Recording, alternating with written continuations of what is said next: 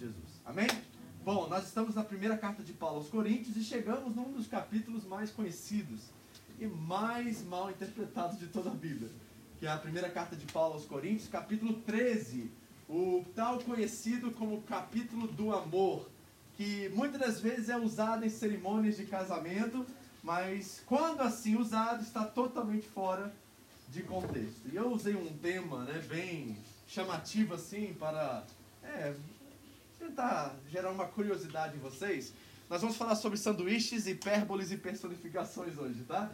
Esse, é sobre isso que nós vamos bater um papo hoje e vamos ver como que esse capítulo é tão importante diante daquilo que nós temos conversado nas últimas semanas sobre os dons espirituais. Eles estão presentes nessa temática de Paulo. Paulo está ainda falando sobre os dons espirituais. Nós pulamos do capítulo 12 ao 14, estudando profecia, discernimento de espíritos, e aí variedade de línguas, vimos todos os nove dons que ali estão presentes, e esse capítulo está bem ali no meio, tá? Então vamos ler o capítulo inteiro hoje, 1 Coríntios 13, de 1 a 3. Você pode permanecer sentado e ler em voz alta juntamente comigo, e nós vamos começar a trabalhar esse texto nessa noite. Amém? Todos acharam? Vou contar até três, você leia na versão que está aí na sua Bíblia. Não se preocupe com quem está do seu lado, faça sua leitura com voz alta, certo? E vamos já deixar o texto por si mesmo. Ele tem poder embutido nele para transformar indivíduos, transformar pessoas. Então o texto por si mesmo já pode ser aquilo que você precise nesse momento. Então deixe ele falar ao seu coração. Vamos lá? Vou contar até três, leia aí em voz alta. Assim diz a palavra de Deus. Três, dois, um. Ainda que eu falasse a língua dos homens e dos anjos, se não tiver amor, serei como o sino que ressoa ou como o prato que retine. Continue. Ainda que eu tenha o dom de profecia, saiba todos Amém? Bom, quantos aqui já foram em um casamento que esse texto foi exposto? Levanta a mão. Aí, ó. Alguns, né? É, é muito comum, né? Isso acontecer. A questão é, será mesmo que este texto encaixa ou cabe dentro da questão matrimonial? Ou será que Paulo está falando sobre algo completamente diferente? E é muito importante nós lermos a Bíblia dentro do seu contexto. Por quê? Porque se ela é tirada de contexto, ela perde aquele poder da intenção do autor inspirado pelo Espírito Santo para transformar alguma área da nossa vida. Se nós não estamos experimentando ela dentro da intenção do Espírito Santo, nós podemos desviar o seu propósito para outra coisa. E nós não vamos usufruir do poder transformativo que a palavra de Deus tem. Então, por isso, nós precisamos estudar a Bíblia, precisamos mergulhar nela, precisamos saber o que os autores tiveram como intenção aos seus leitores originais. Isso é fundamental. E por isso que eu comecei com essa analogia de um sanduíche. Porque nós não podemos nos esquecer que 1 Coríntios 13 está entre 1 Coríntios 12 e 1 Coríntios 14. E o que eu quero anunciar para vocês, usando essa analogia de um sanduíche aqui nesta noite, é que o pão, o alface, o tomate, o queijo, tudo isso é 1 Coríntios 12 e 1 Coríntios 14. Mas a carne, aquilo ao qual nós escolhemos o sanduíche ou escolhemos comer e nos deliciamos, na verdade, o tchan de um sanduíche é a mistura, é a carne. E a carne que está nesse sanduíche, a qual 1 Coríntios 12 é o pão e 1 Coríntios 14 é o outro pedaço, é 1 Coríntios 13.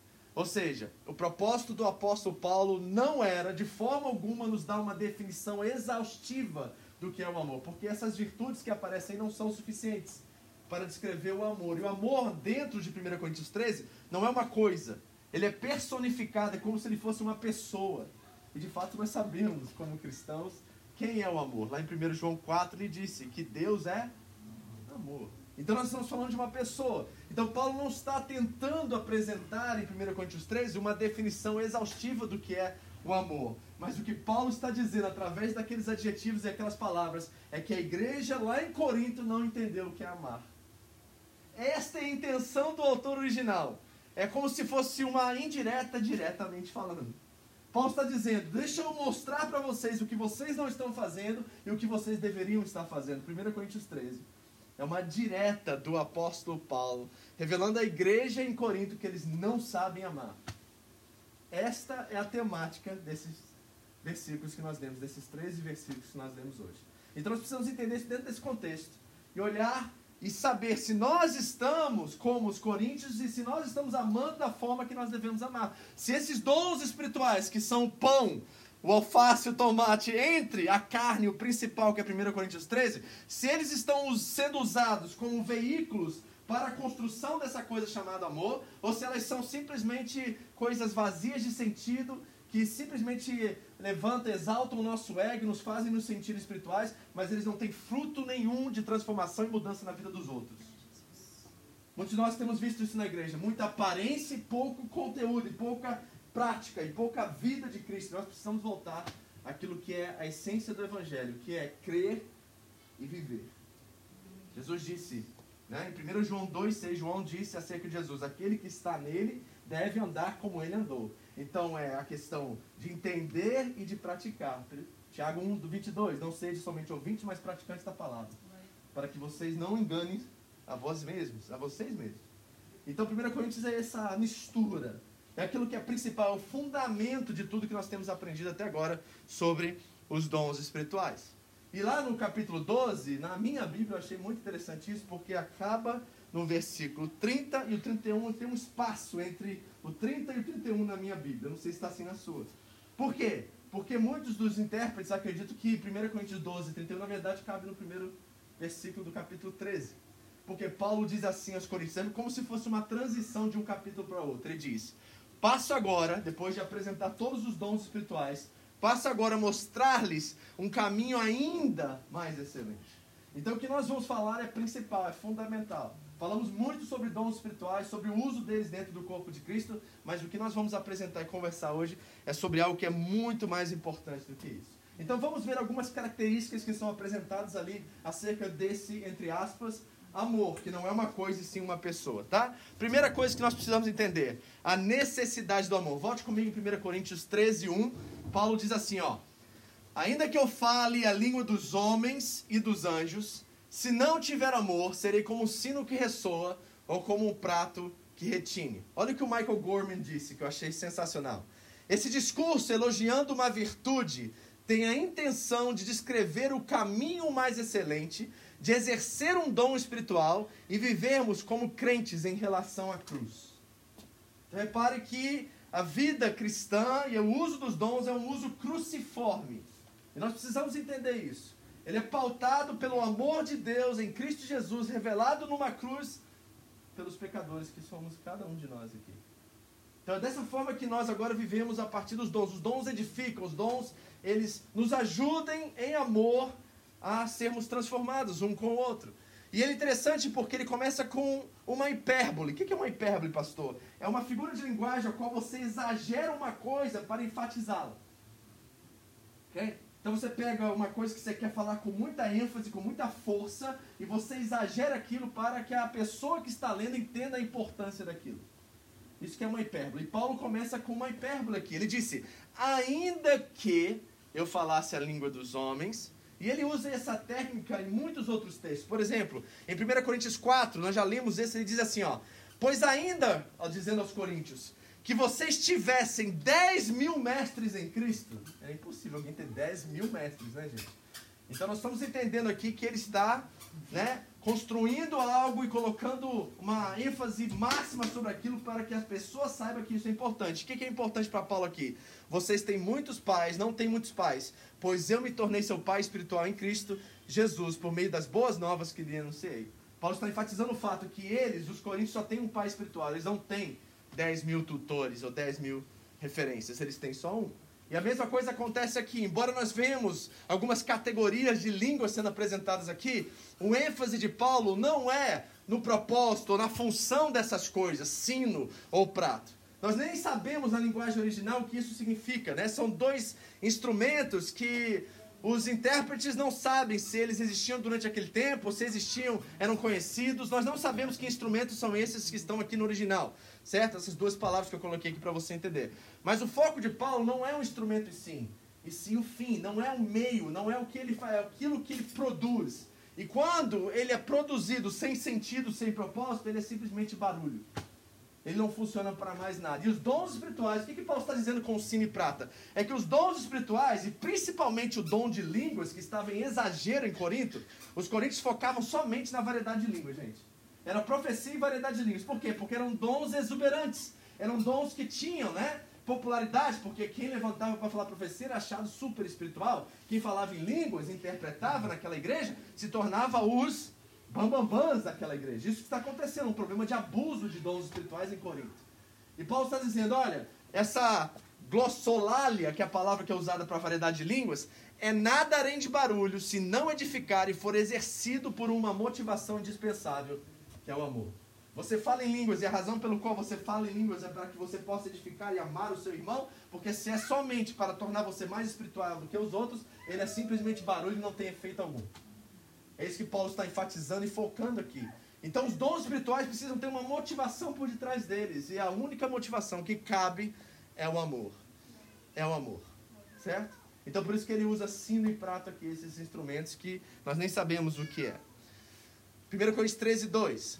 Ainda que, novamente uma hipérbole, eu tenho o dom de profecia e saiba todos os mistérios e todo o conhecimento, e tenho uma fé capaz de mover montanhas, se não tiver amor, eu nada serei.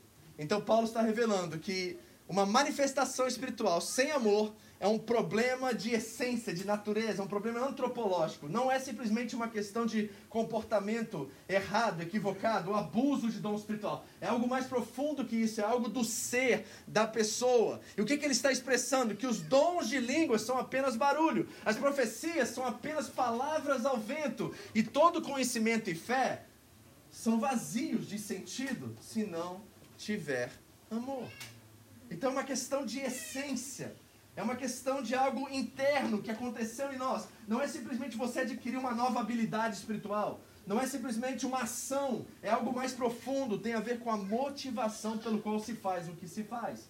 E isso precisa ser a nossa intenção em tudo que nós fazemos. Antes de você fazer qualquer coisa por qualquer pessoa, ou até através do ministério da igreja com você, é, você congrega, pergunte para si mesmo: eu faço isso porque eu amo ou eu faço isso por obrigação, por medo, por receber reconhecimento e elogios, ou eu faço por uma única motivação que é o amor? Paulo está dizendo que o fundamento de todas as coisas é o amor. E tudo o que se faz se não se fizer com esta intenção, é barulho, é vazio de sentido, é palavra ao vento, não faz nenhum sentido. É isso que ele está dizendo.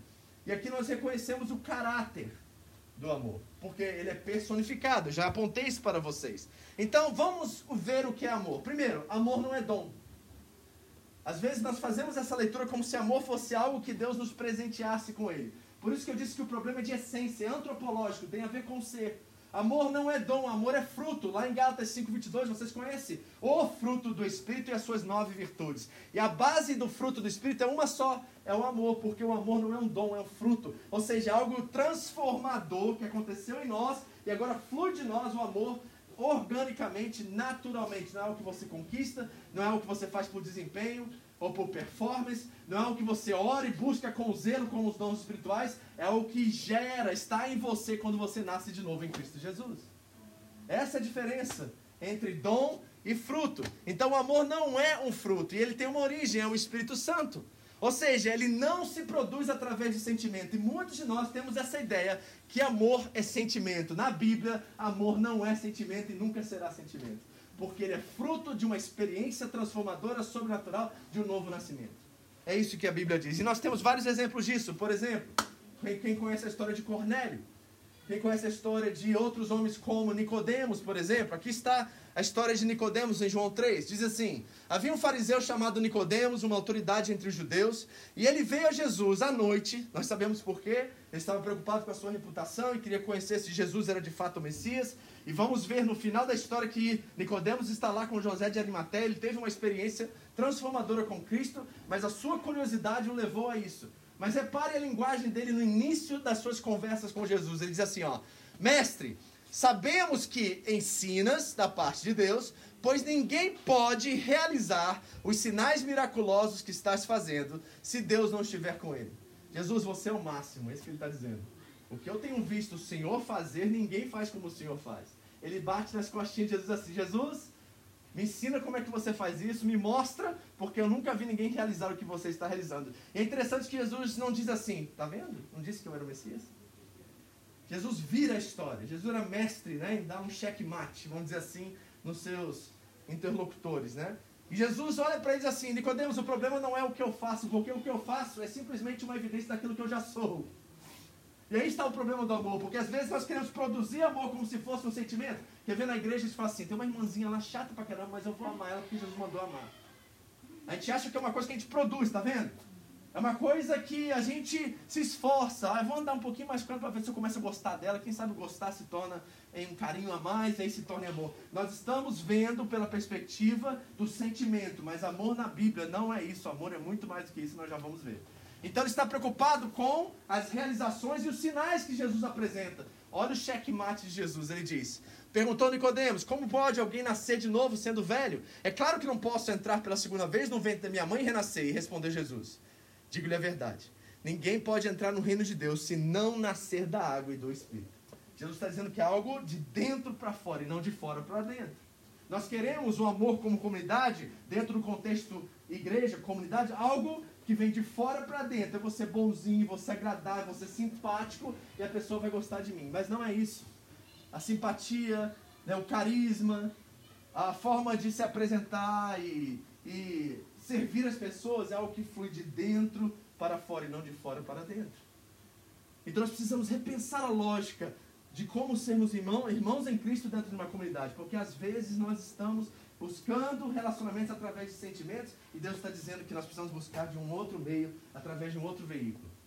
É isso que Paulo está apresentando na igreja de Corinto. O problema aqui, vou repetir, não é que eles não sabem o que é amor e a definição de amor, é que eles não sabem amar. É a prática.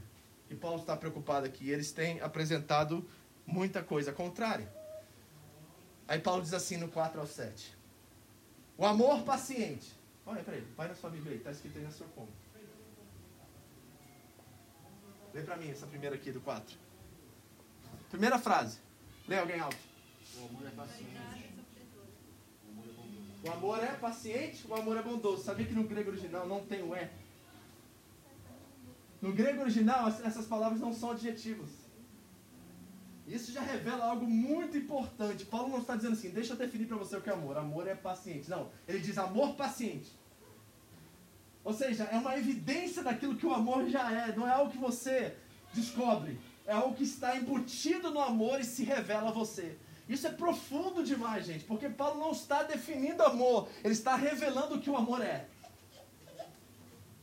E através das suas ações, por quê? Porque biblicamente amar é uma ação. João 3,16, todo mundo conhece, certo?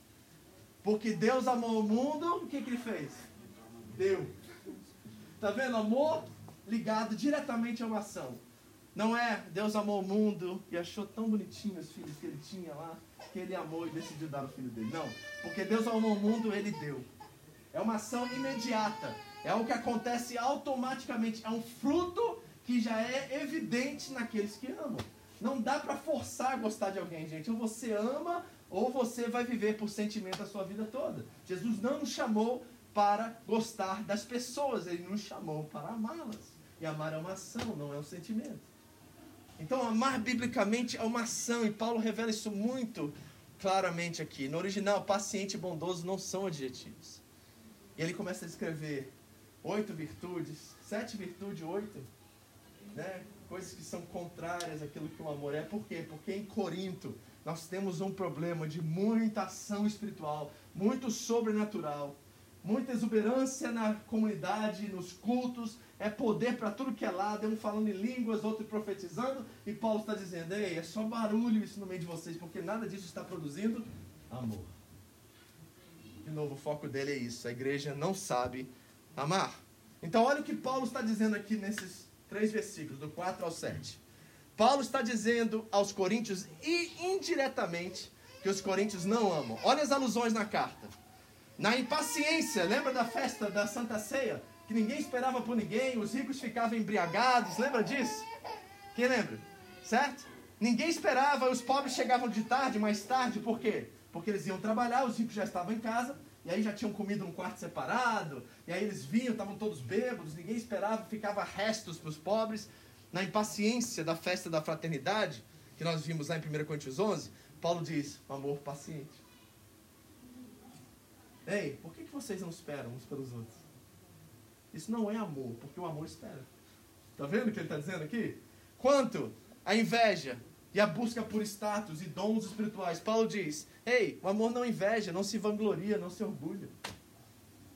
Isso que vocês estão fazendo nos cultos de vocês, de cada um se levantar três, quatro ao mesmo tempo, profetizar em cima do outro e falar em línguas um em cima do outro, ei, não se vangloriem. O amor não se vangloria. Se vocês amam, vocês vão esperar uns pelos outros e vão deixar os dons fluírem de uma forma que edifique toda a igreja. Quando o irmão está levando o outro ao tribunal, quem lembra disso lá em 1 Coríntios? Nós lemos essa semana na leitura bíblica, lembra? Foi hoje a leitura bíblica. Quando esse irmão leva o outro a tribunal humano, o que, que Paulo diz? Não maltrate, não procure seus próprios interesses, não se irrita ou se ira facilmente, não guarda rancor. É uma carta descrevendo diretamente para os coríntios o que eles estão vivendo como comunidade e Paulo dizendo: Isso não é amor, deixa eu te mostrar o que o amor é. Quando vocês fazem isso, na verdade vocês deveriam fazer isso aqui. Porque amar é isso aqui. É isso que está acontecendo em 1 Coríntios 13. Não tem nada a ver com casamento, tem a ver com relações fraternais, relações dentro de uma igreja que Paulo está preocupado porque essa igreja não está vivendo a essência do evangelho, a essência e o propósito de cada um desses dons espirituais. Olha, outros textos. Em 1 Coríntios 8 ele diz assim: ó, sabemos que todos temos conhecimento. O conhecimento traz orgulho, mas o amor edifica. O tema continua, né? É quase redundante isso. 1 Coríntios 10 diz assim: ó, tudo é permitido, mas nem tudo convém, disseram os coríntios. Tudo é permitido, disseram os coríntios, mas nem tudo edifica. Ninguém deve buscar o seu próprio bem, mas sim o dos outros. De novo, são alusões a 1 Coríntios 13, certo? Também eu procuro agradar a todos, de todas as formas, porque não estou procurando o meu próprio bem, mas o bem de muitos, para que sejam salvos. Paulo está repetindo essa mesma temática. Coríntios, vocês não sabem amar, vocês precisam aprender a amar. Amar é isso. Amar é ação. Amar é preocupar, um com o outro, amar, edificar um ao outro. A igreja precisa ser um polo de edificação, um lugar onde as pessoas entram, são abençoadas, são servidas, são edificadas e crescem, amadureçam. Isso não é papel simplesmente do líder, é papel de todos nós. É isso que Paulo está dizendo aos Coríntios e a coisa está complicada. E depois ele começa a falar sobre mais dessas características. A outra é a permanência do amor. Olha o que ele diz, 1 Coríntios 13, de 8 a 10. O amor nunca perece. Mas as profecias desaparecerão. De novo, tá, vocês estão vendo que a questão é os dons espirituais aqui? Não tem muito a ver com amor, sentimento e casamento? Ele está literalmente olhando para a igreja dizendo assim, ó, vocês acham que profetizando o tempo todo isso vai permanecer para sempre? Isso vai ser, sabe, o outdoor da igreja para o mundo? Vocês agora são espirituais? As profecias desaparecerão. As línguas cessarão. Repara que ele vai direto na lata no problema em Corinto do abuso do dom espiritual nessas duas áreas. Vocês acham que são espirituais porque profetizam? Vocês acham que são espirituais porque falam em línguas? As línguas cessarão. O conhecimento passará.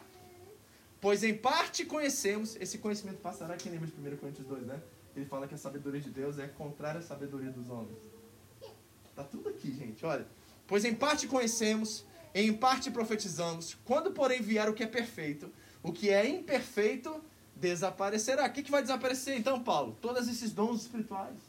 Quando Jesus vier, quando ele voltar, o perfeito aqui, alguns teólogos vão dizer que é o amor em si, eu não creio nisso. Acredito que ele está dizendo sobre Cristo, a segunda vinda de Cristo, quando o reino será é, concretizado. Nós estaremos nessa nova, novos céus e nova terra, com o nosso corpo glorificado. Com o corpo glorificado, tudo perfeito, não precisa mais de dom. Está precisando, já está tudo lá embutido, está tudo certo, nós não precisamos mais dessas coisas.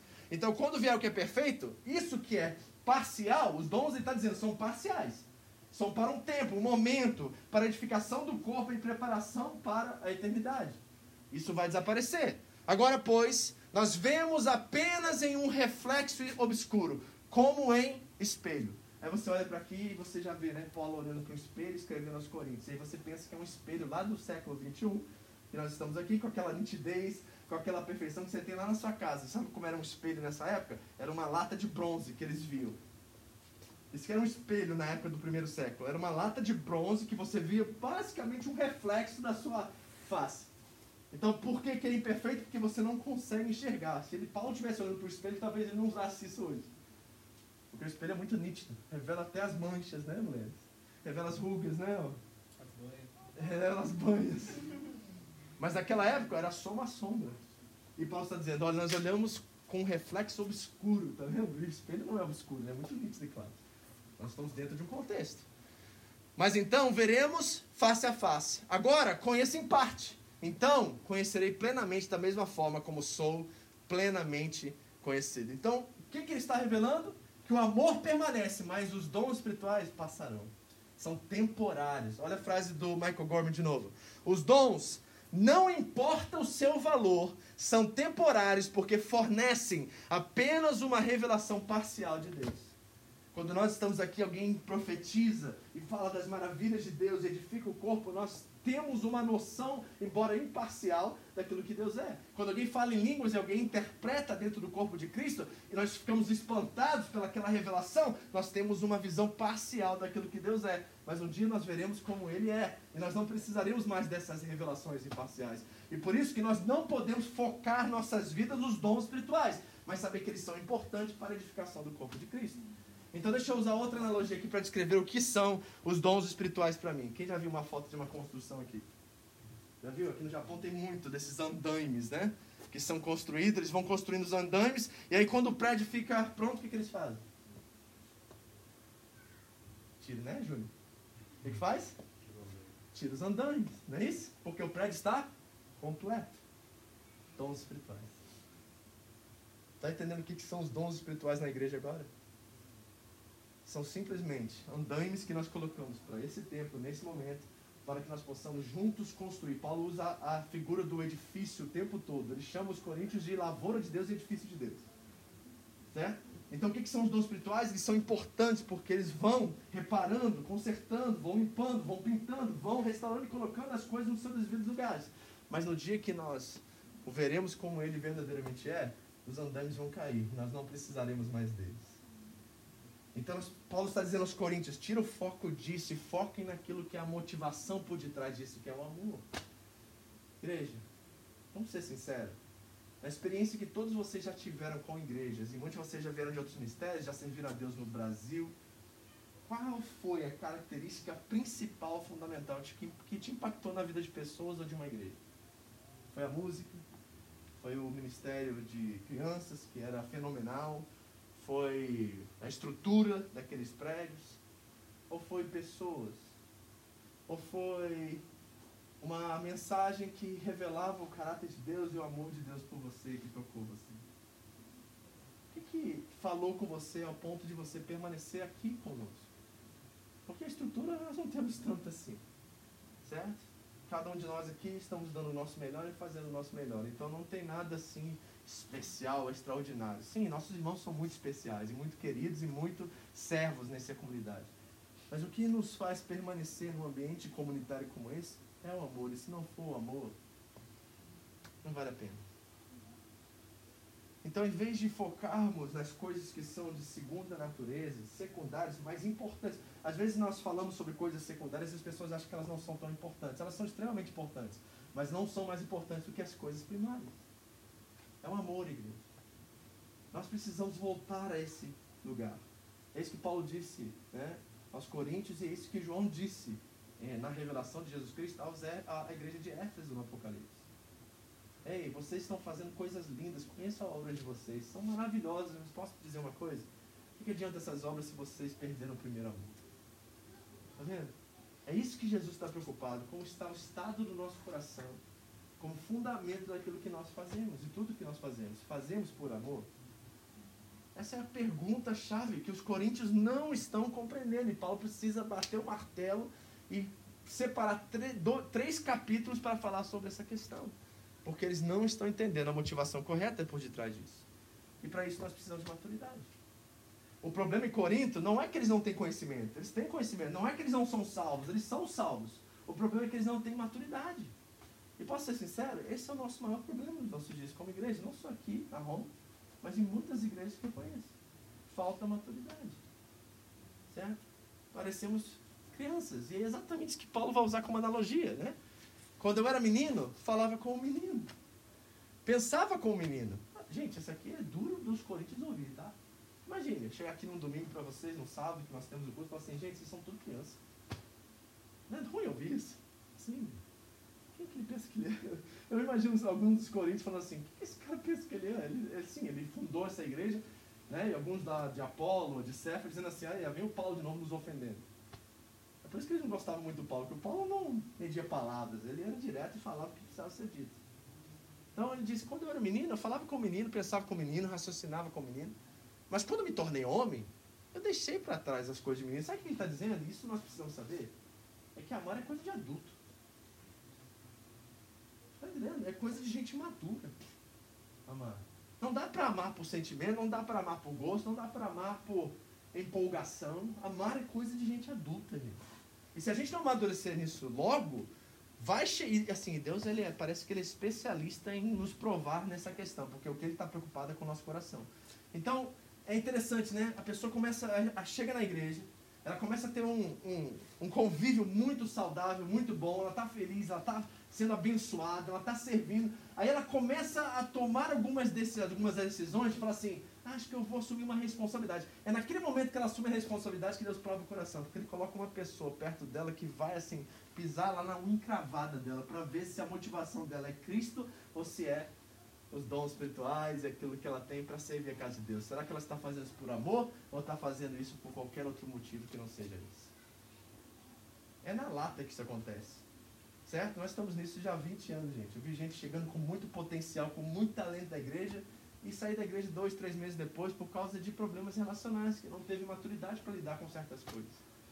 E nós precisamos amadurecer nisso. Sabe por quê? Porque pelo simples fato que na Bíblia amar não é sentimento. Não é um sentimento, amor. E por isso que a gente é coisa de adulto. Sabe? Muito ninguém, não é nos nossos dias, gente? É muita. Muito.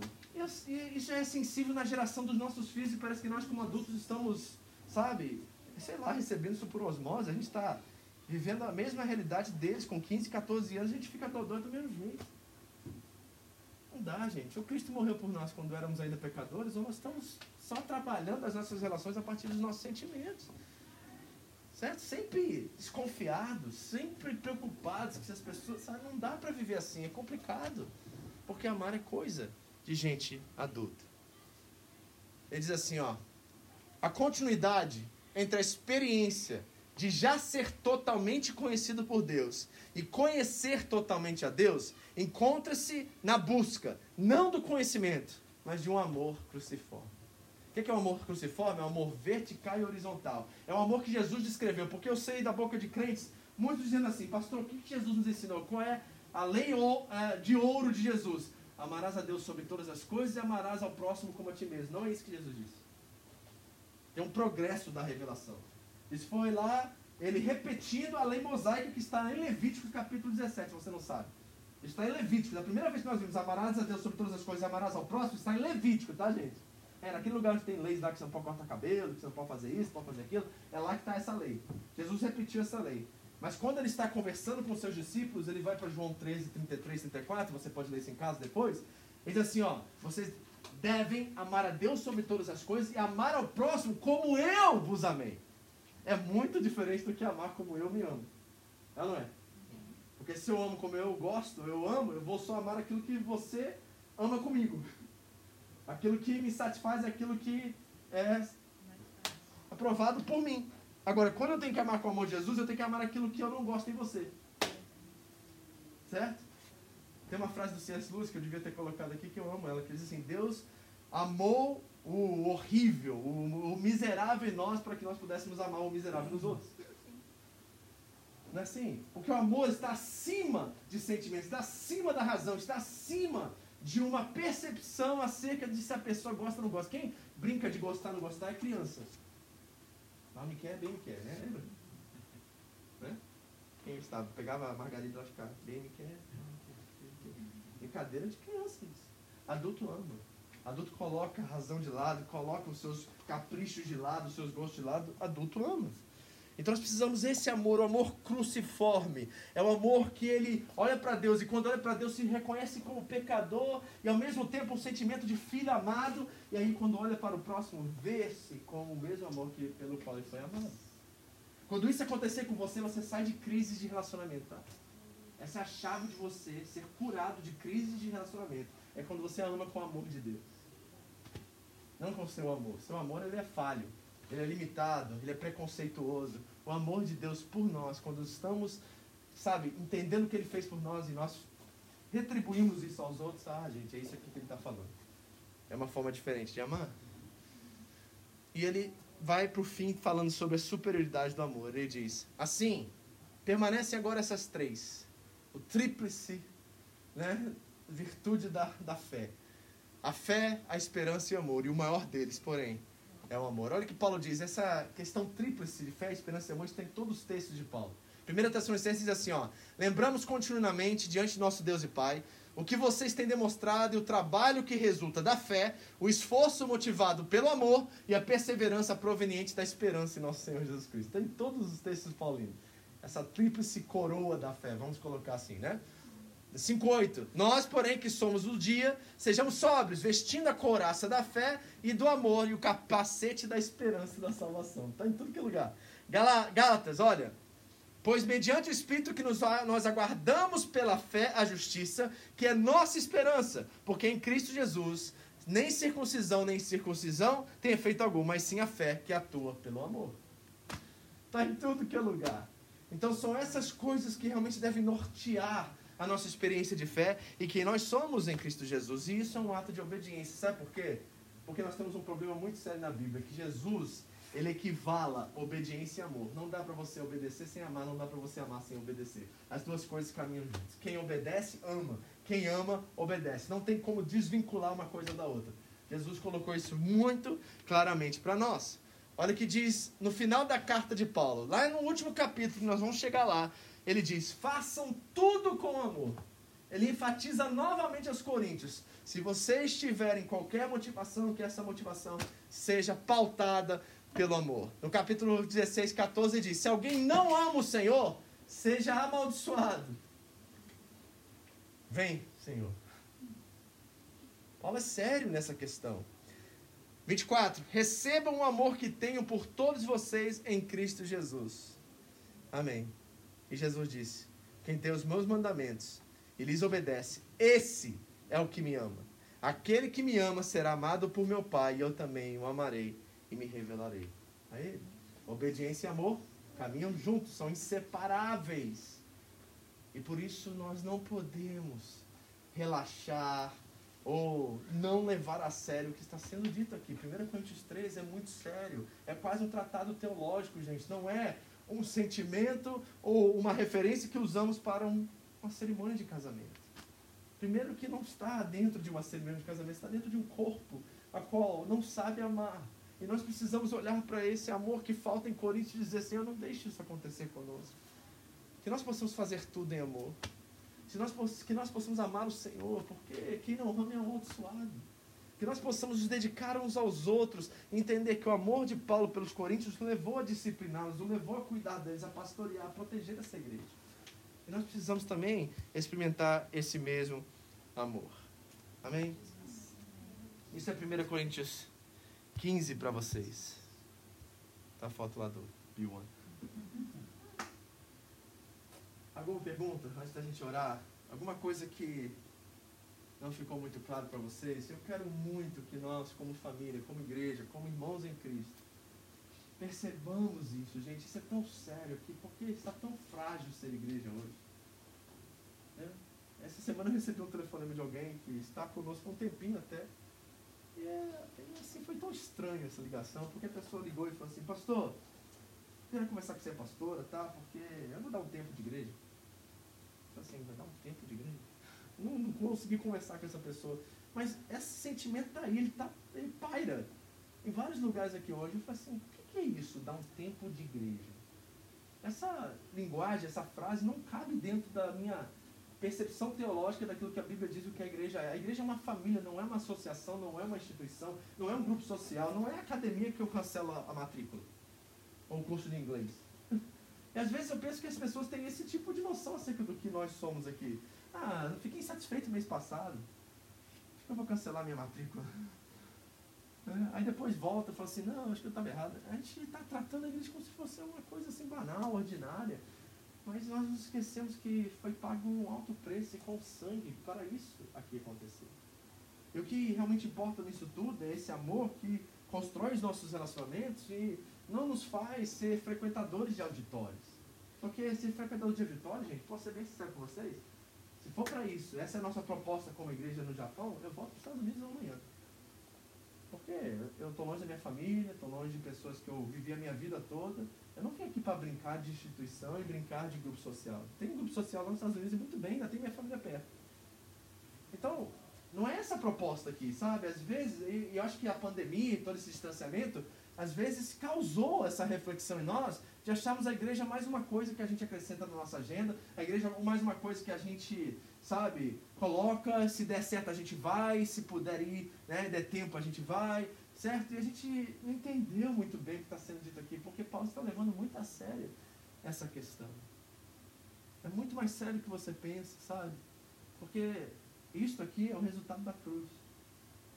Lá em Hebreus 12, abre aí rapidinho. Se você estiver em mente agora, acho que Jesus quer falar com vocês aí. Abre aqui para a gente ler junto. Olha que texto lindo e maravilhoso e extraordinário. Hebreus 12.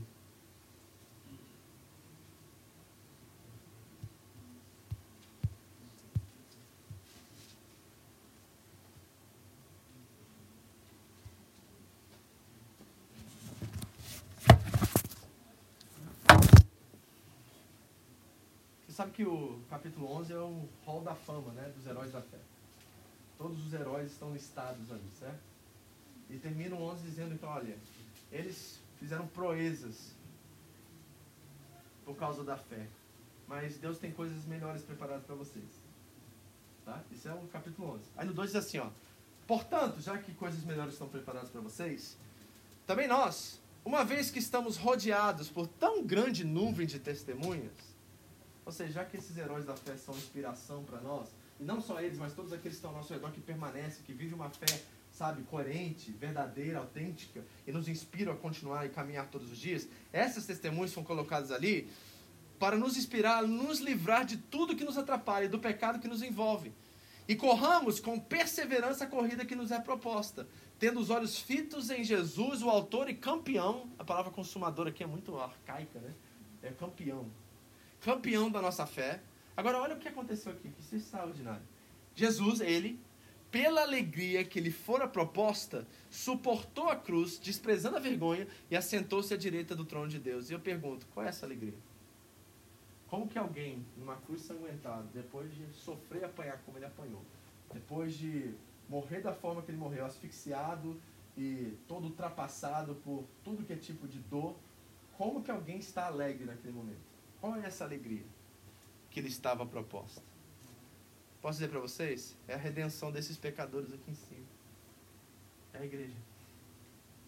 Eu, eu olho Cristo na cruz e ele olha e fecha os olhos e vê a multidão de pessoas que vão ser alcançadas a partir daquele sacrifício. Ele se alegra por isso. Pela alegria que lhe estava proposta. E eu fico pensando, porque ele é Deus e é onisciente, ele viu cada um de nós ali. Ele sabia quantas pessoas, inclusive você, seus filhos, seus avós, seus pais, seus tios, aqueles que estão em Cristo e morreram em Cristo. Jesus, por um, um momento extraordinário, ele percebeu todas as pessoas que estariam com ele na eternidade um dia, ele ficou alegre no momento de maior dor por causa de nós. Agora, esse amor demonstrado aqui não deveria traduzir-se em amor entre nós. Não deveríamos ser uma igreja que ama uma igreja que não tem expectativas ilusórias acerca um do outro, que, sabe, que absorve, que abençoa, que ora, que cuida, que não julga. E quando julga, se julga, julga para a restauração, julga porque vê o irmão em perigo e quer restaurá-lo e quer abençoá-lo. Gente que não é hipócrita, falsa, que gera contendas por pecuinhas, gente, sabe, que estava ali abraçado um com o outro, amando ao outro, suportando ao outro, cuidando um do outro, também financeiramente. Tudo isso, gente, é amor. E acho que nós precisamos ler e reler 1 Coríntios todos os dias. Amém? Pai querido, em nome de Jesus. Nós não conseguimos produzir isso que foi falado, Senhor. Nós já vimos que não é sentimento, não é uma força de vontade minha dizer assim, nossa, eu quero muito amar aquela pessoa. Não funciona. É algo antropológico, ou seja, é algo do ser, é algo dentro, é algo que vem da experiência do novo nascimento. E de repente nós participamos da natureza divina, que é amor. Então, quando eu conheço a Cristo e eu nasço de novo, eu já tenho esse amor em mim. Esse amor está aí. Às vezes está ofuscado, porque nossa busca, nossa intimidade com o Senhor não é prioridade. Então ele fica colocado de escanteio por um tempo. Mas quando Paulo descreve o fruto do Espírito e as nove virtudes, ele diz que só há um fruto. E todas essas nove estão dentro de nós. Alguns são destaques.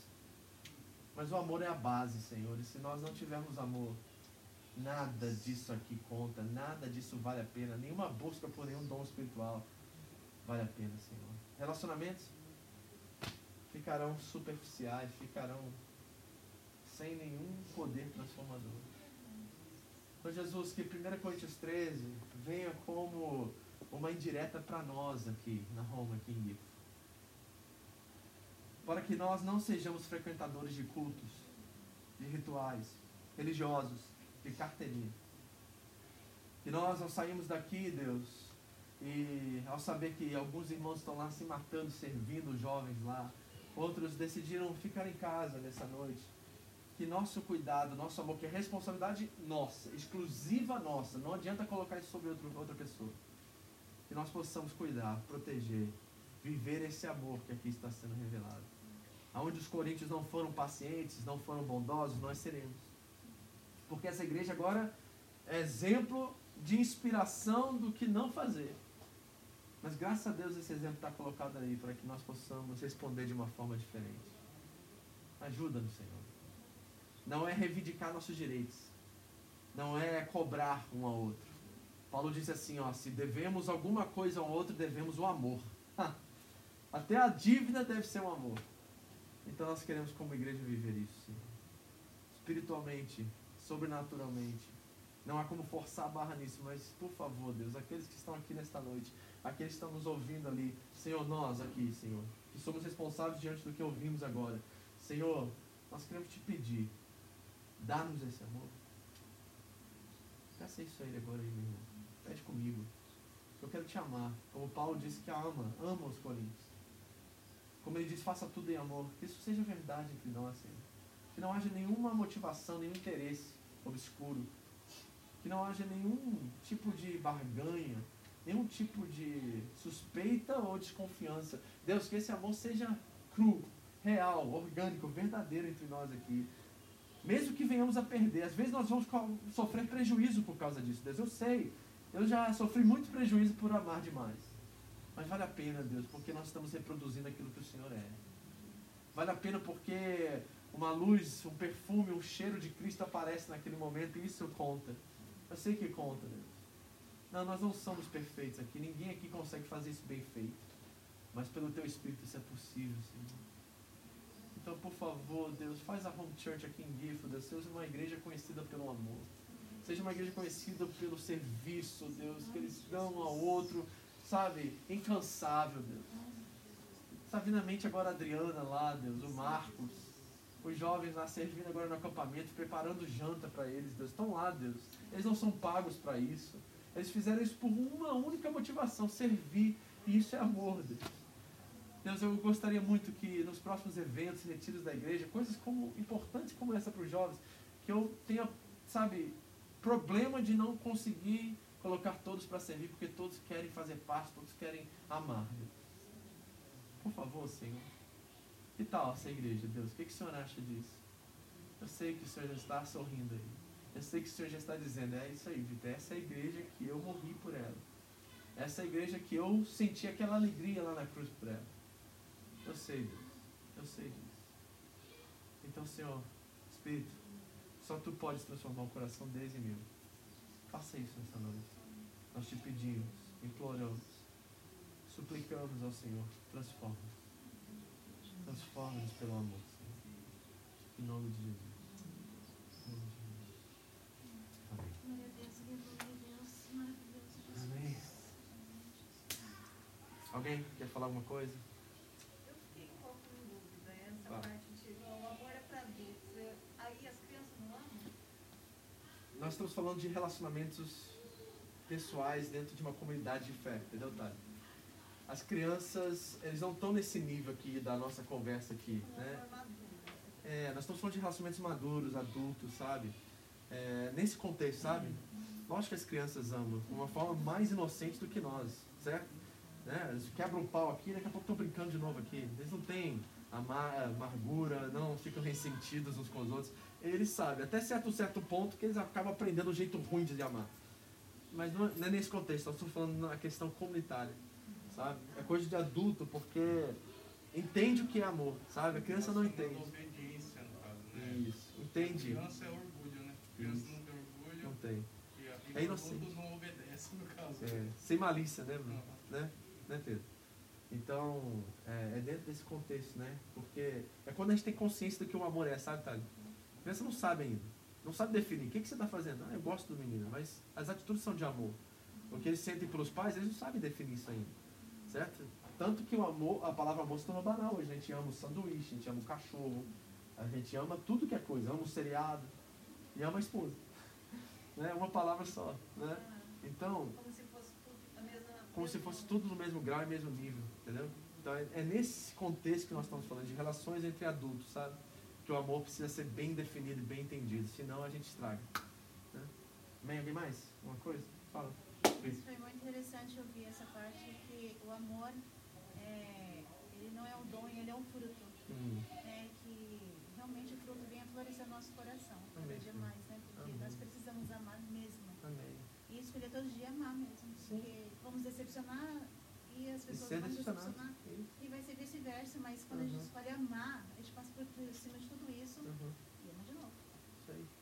Agora, isso é preocupante ao mesmo tempo, né? Se o amor é fruto, então quantos crentes nós temos nas nossas igrejas? Porque se você nasceu de novo e o amor é fruto desse novo nascimento, e se nós não estamos amando, como em Coríntios nós não estamos amando, quantos desses são verdadeiramente salvos? Isso me preocupa. Porque pode ser que a gente tenha um monte de frequentador de igreja, mas não gente que conheceu a Cristo. Né? Deixa eu só abrir meu coração, né? Às vezes eu tenho que ouvir assim, de crente.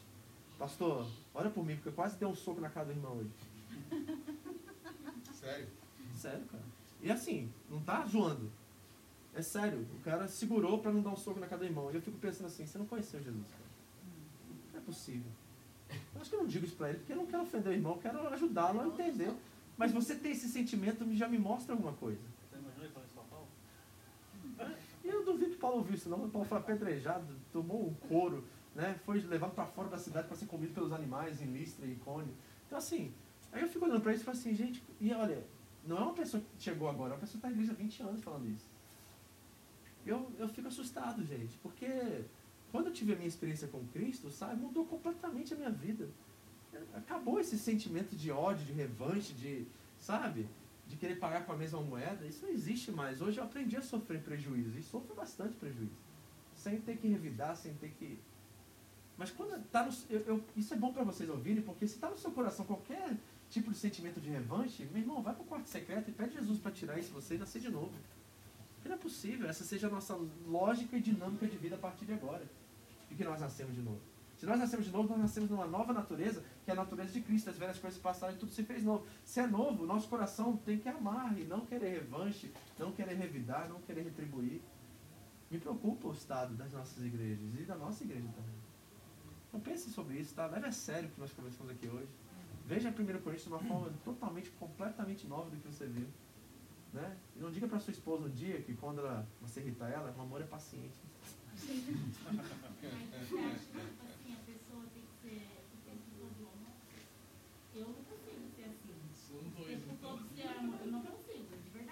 eu acho que. Eu acho, tipo assim, eu, no meu caso, né? Eu, André. Uhum. Se eu fosse. Eu sou muito amor.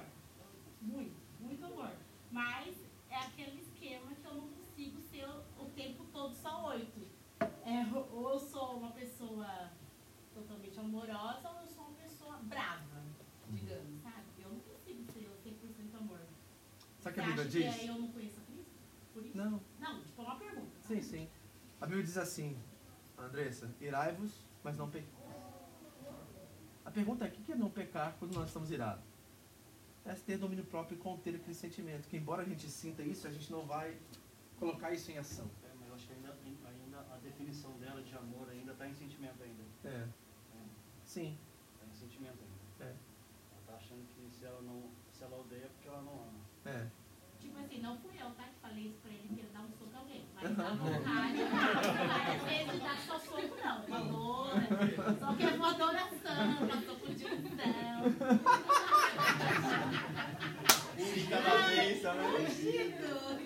Cheio de amor. Mas ouça o que o pastor Sérgio falou, porque ainda está baseando-se no sentimento e não. Na ação, né? Mas na hora da Fala, vontade, Diante, acho que assim, Acho que eu entendi o que o Andrés quis dizer. Diante de- do que você falou, Deu- o cara ligou, o cara não tá errado, pô. Ele te ligou, falou, pastor, me ajuda aí. Hoje eu quase dei uma porrada na cara do cara. Diferente do cara, ó, fui preso porque eu dei uma porrada na cara do cara. Então. Quer dizer, atrasado ou não, ele tá tentando sair Sim. certo. É. Salva, né? é? Sim, sim, mas eu me preocupo que é uma linha muito tênue, sabe, Sim, Pedro? é aí que é o ponto. Aí que é o ponto. Até 20 anos onde de é o pecado? Aonde começa o pecado? Isso, exatamente. Por exemplo, eu me segurei para dar uma porrada no cara. Certo? Já pequei? É, Boa pergunta. É interessante. Onde que, onde que, assim, qual que é a linha do. não Então, vamos lá. Eu, eu não tenho como responder isso pra você, mas eu posso dizer o que Jesus disse. Ele disse, falando sobre adultério, se o homem somente pensar, ele já adulterou. Uhum. Então Jesus eleva o padrão da lei às suas últimas consequências. A gente acha que Jesus é o homem da graça e do amor, é paz e amor Jesus. Mas Jesus elevou o padrão da lei às suas últimas consequências. Ele piorou a situação de todo mundo. Porque antes era só a ação, o adultério que causava o pecado. Agora está dizendo que não é só a ação, é a intenção também. E aí que está o problema. Eu não sei dizer, Andrés, qual é a linha que você ultrapassa e não sei dizer qual é a linha que você ultrapassa no sentimento do rapaz. Entendeu? Mas eu tenho minhas desconfianças quando esse sentimento ainda está no coração. Eu, tipo assim, o exemplo de mim, às vezes quando eu fico muito brava, assim, eu- um, é, com uma certa situação, que tipo assim, realmente essa. a- Acho que é o, o, o, o- todos os né? De, de ira, de revolta, de ir lá e falar um monte de falamento. E eu sofro muito com essa questão de ser muito sincera. Mas aí o Espírito Santo entra. E aí o que, que acontece? Se eu falo uma coisa assim pra você que vai, de repente, Ofender, se né? magoa Aham. comigo, por eu ser, de eu ter, o meu perfil ser assim, Uhum. o Espírito Santo vem e me incomoda e eu chego na pessoa. Acerta. Porque teve aquele, aquele fato de Jesus chegou quebrando tudo lá. Uhum. É, não é quebrando tudo, né? Por exemplo, se alguém está na sua casa, você chega em casa hoje lá, tem um cara lá fazendo comida na sua casa, na sua cozinha, certo? Você vai chegar assim, meu amor, por favor, o senhor pode se retirar? Certo? Não, o cara passou, ultrapassou um limite ali, a qual agora ele precisa ser retirado. Jesus não bateu em ninguém naquele episódio. Ele fez, botou, deu um choque em todo mundo, né? Bateu no chão e falou, gente, aqui é a casa do meu pai. que ele estava, né? Sim, Ele não, isso mesmo, ele não foi lá, ô, por favor, não vamos fazer sim. isso, não. Ele foi intenso, mas em nada é, pecou naquele, naquele, naquela situação, Eu sabe? acho que é, é isso assim que a gente, é difícil para nós, é, que a gente precisa mesmo do fruto. É, Porque é isso mesmo. a gente Essa é a chave. procura, mas Essa é as pessoas vêm irritadas. É. Agora, vamos, vamos botar na prática agora isso, gente? Olha só. Quando que é que a gente consegue dominar mais as coisas? a gente não bate. Quando a gente está bem com o Espírito Santo. Ah, é. Porque eu já tive muita. É sério. Quando Tipo não é depois a gente fica mal por ter tido esse sentimento. Sim. Mas eu já tive vontade de quebrar um, um, um rapaz na fábrica. A minha vontade era deformar a cara dele de uma porrada. Porque ele me humilhou por quatro meses e eu fiquei calada. Aham. E eu cheguei pro líder e falei assim, eu tô com medo não é dele, mas é da minha reação. Porque a minha vontade é pegar um homem desse e arrebentar a cara dele. Sim. Tipo assim, pequei pela vontade, mas eu não fiz. Uhum. Então, tipo assim, eu acho que a gente só é. A gente só reduziu as consequências ali, né? Mas a minha vontade. Tipo, eu não suporto. Deus me perdoe. Eu quero que ele seja salvo e tal, que Deus use. Mas assim, eu não suporto que esse rapaz chega perto de mim que eu me tremo toda. Ele me causa mal. É pecado? Uhum. Não sei, eu não, eu não, tenho, eu não consigo, eu não sei, eu não posso responder É isso pra muito você. difícil, pastor. Eu não posso responder. Agora, como pastor, eu tenho que questionar qual é o limite da gente sentir certas coisas que são completamente apostas àquilo que Jesus é aquilo que a palavra diz que nós devemos ser. Acho que sofri um trauma, então. Né? Tipo assim, não desejo mal, se eu precisar dar bom dia eu dou. Uhum. Mas assim, se ele ficar muito tempo perto de mim, eu tenho medo. Uhum. Começa a me tremer, entendeu? Uhum. Você acha? Mas eu não quero o mal dele, eu só não quero ele perto de mim. Eu acho, eu É porque acho ele não me que é, esse fato, igual o Pedro falou, de, da, da pessoa é, sentir que está errada, que sentiu um sentimento que está errado, mas que, que ela está se segurando para não fazer, e compartilhar com outra pessoa, que no caso foi com, ainda Sim. com você, eu acho que, Sim. que a pessoa certa para Uhum. aconselhar, eu acho que, que já é um sentimento que já, já é do Espírito Santo, que é um arrependimento de já pensar em bater em alguém, entendeu? Sim. Em, em agredir alguém, por Sim. exemplo. Eu acho que e, daí é diferente, igual ele falou, de você de ligar pra você e falar, olha, bati no irmão Uhum, e agora tô tendo um problema Sim, com ele. sim. Né? Mas eu- eu quero pastorear vocês não só nos seus comportamentos e reações, mas também nas intenções. Hum, Eu acho que Jesus pastoreou os discípulos assim. Né? Quando Pedro pega a espada e corta a orelha do Malco, Jesus vai lá e restaura a orelha dele. Ele fala assim, Pedro, você não entendeu.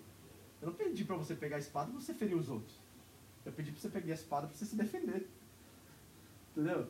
Então, olha a lógica. Então, gente, eu estou dando aqui receita pra gente virar santo, tá? é, Eu verdade, tentando, eu tô tentando provocar no coração de vocês um desejo de se parecer mais com Cristo, de aprender o caminho do sofrer o prejuízo mais do que o caminho da revanche, mais do que o caminho da razão. Esse é o caminho de Cristo, é abrir mão de si mesmo, negar a si mesmo, pegar a sua cruz. A cruz é morte. Então o que é negar a si mesmo? É abandonar a razão, sentimento e tudo, pega a sua cruz, morre nela e depois segue ele. Entendeu? Então é morte. O caminho do evangelho é um caminho de morte. E acho que tem, a gente está muito vivo ainda se isso está acontecendo. Certo? E eu não sou isento disso, não sou o santo aqui dizendo para vocês que eu consigo, não. Eu tenho sentimentos também que eu preciso ir diante de Deus, botar meus joelhos no chão e falar assim: Deus, não está certo esse sentimento. Essa raiva, esse ódio, essa, esse rancor, essa distanciamento, essa forma de não querer ver mais essa pessoa, essa dor de relacionamentos que são, é, são parados, né, terminam, isso está ali. Só que eu digo a ele, não quero sentir isso, eu quero sentir amor para essa pessoa, por mais mal que ela me fez. Entendeu? Então eu estou constantemente nesse, nesse exercício de amar aqueles que não me amam, de amar aqueles que querem meu mal. Porque na verdade Né? a teoria a gente sabe, por exemplo, tem que perdoar 70 vezes 7. Sim. Ok, a gente perdoa uma vez, perdoa uma, duas vezes, perdoa três vezes. Na quinta vez a gente fala, não aguento mais, eu vou fazer de novo, eu vou, não vou Sim. perdoar mais. Tipo, Sim. então eu acho que é, eu acho que é todo mundo aqui. Eu sem acho- Tipo dúvida. assim, se eu falo assim, olha, é ok, eu, eu perdoo, eu amo, mas eu quero bem longe. Mas eu acho que, tipo assim, como o pastor falou.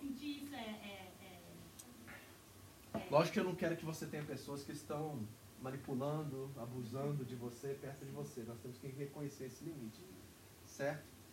Mas eu não tenho resposta para dizer assim, Senhor, é excluir da minha vida? Hum, como é que eu vou ser a mensagem oposta e a boa nova para essa pessoa de algo que possa restaurar e mudar ela? Sabe, aquele discurso que Jesus faz em Mateus 18 sobre o perdão, ele diz assim, ó, busca o irmão a sós, depois leve duas testemunhas, depois conte à igreja. E aí o texto diz assim, depois considere ele como publicano e pregue o evangelho a ele novamente. Então não está dizendo assim, ó, suma da sua vida, está dizendo assim, ó, considere ele diferente da forma que você considerava, mas agora ame de uma forma que você amou para conquistar de novo essa, essa restauração desse relacionamento.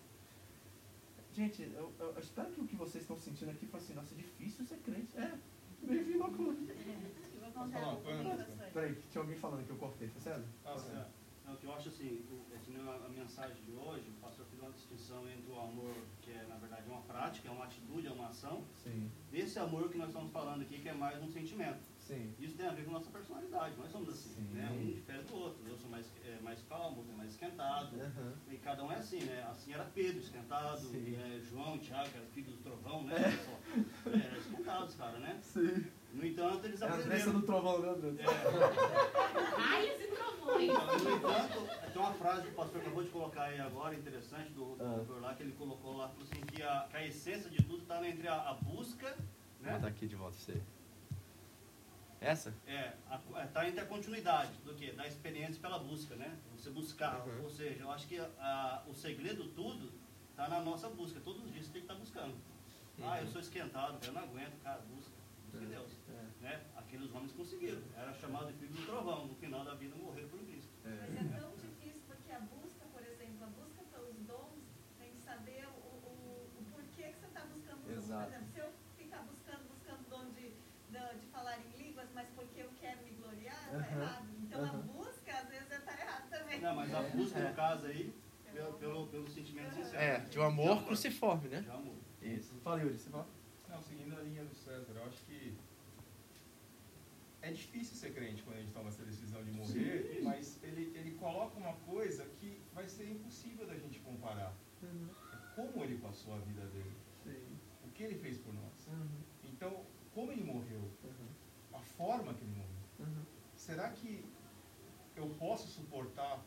E eu acho que quando aparece é, ocasiões, quando aparecem pessoas nas nossas vidas, não é que a gente, olha, eu te amo. Cada um passa por uma dificuldade diariamente, mas não é assim, eu te amo, mas eu quero distante. Será que essa pessoa não tem um propósito na sua vida para Uhum. você olhar para Cristo e falar, pô, isso aqui é café pequeno, Uhum. Uhum. pelo que ele fez por mim? Ah, É isso a chave. Se eu creio nisso, Essa é a chave. eu vou dar um beijo nesse cara, eu te amo, velho. Uhum. Sabe, não sendo advogado aqui, porque eu sei que Sim. você não é de indireta, nem nada que você quer, é, é ter a família junto. Mas essa família que eu tenho aqui em Bipo, eu olho para cada um aqui, eu amo todo mundo no meu coração. Uhum. Você entende? Tipo assim, cada um tem sua vida, cada um tem o Sim. seu horário de trabalho, cada um tem sua responsabilidade, mas assim, é- é- eu vejo um amor muito grande aqui. Uhum. Né? Então, que, sei lá, que essas palavras sirvam. Eu sei que você passa isso, pra, que é para a gente não esquecer Isso. o porquê a gente está aqui. É, Porque tem um Jonas Porque dentro é de nós, né? difícil. Tem um Jonas dentro de nós. Não tem um Jonas dentro de cada um de nós? Porque é difícil ser crente, meu. É porque o, é, o amor é tipo assim, quando a gente olha pra alguém e fala assim, eu, é, eu me sacrifico por você. Eu me dou por você.